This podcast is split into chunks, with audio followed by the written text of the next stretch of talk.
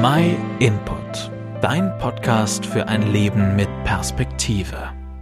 Seit der Corona-Pandemie kennt und nutzt fast jeder Online-Tools, um wenigstens virtuell zusammen sein zu können. Zoom und Skype sind heute aus unserem Alltag fast nicht mehr wegzudenken.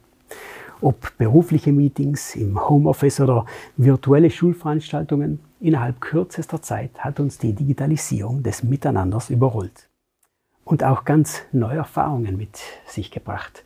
So wurde Dein Mikrofon ist noch aus schlagartig zu einem der meistgesprochenen Sätze.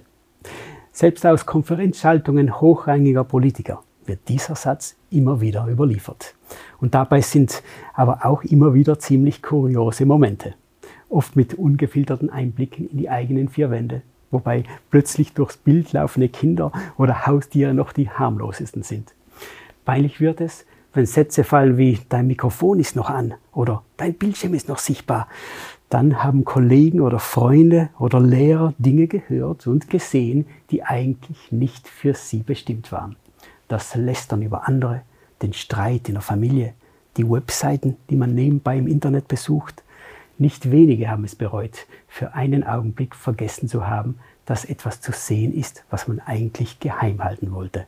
Selbst wenn es uns bis jetzt immer gelungen sein sollte, solche digitalen Peinlichkeiten vom Menschen zu vermeiden, gibt es jemanden, vor dem sogar unsere innersten Gedanken bekannt sind. Ich rede von Gott. Ihm können wir nichts vormachen. Ganz ohne Kamera und Mikrofon kennt er uns durch und durch.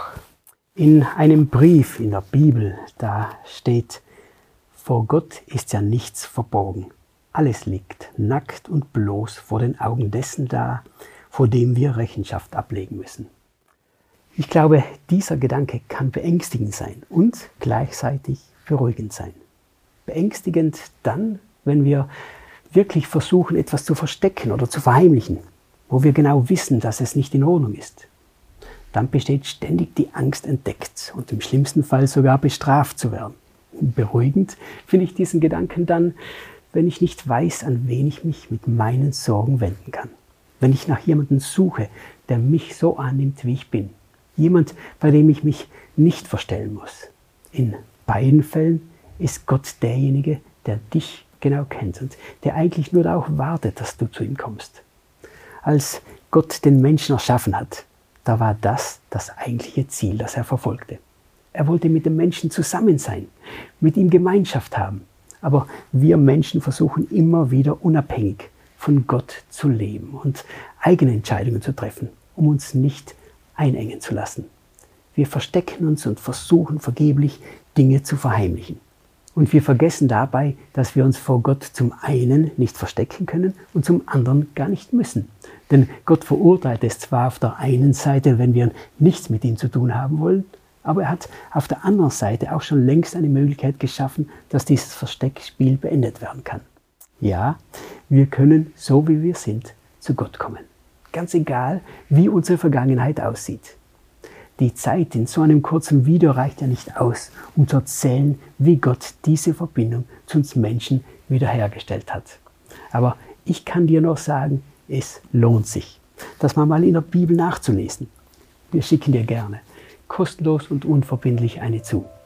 Melde dich einfach über unsere Webseite bei uns www.myinput.it. Vielen Dank, dass du dir den MyInput Impuls angehört hast. Wenn du mehr wissen willst, geh auf unsere Website myinput.it oder folge uns auf YouTube, Facebook und Instagram.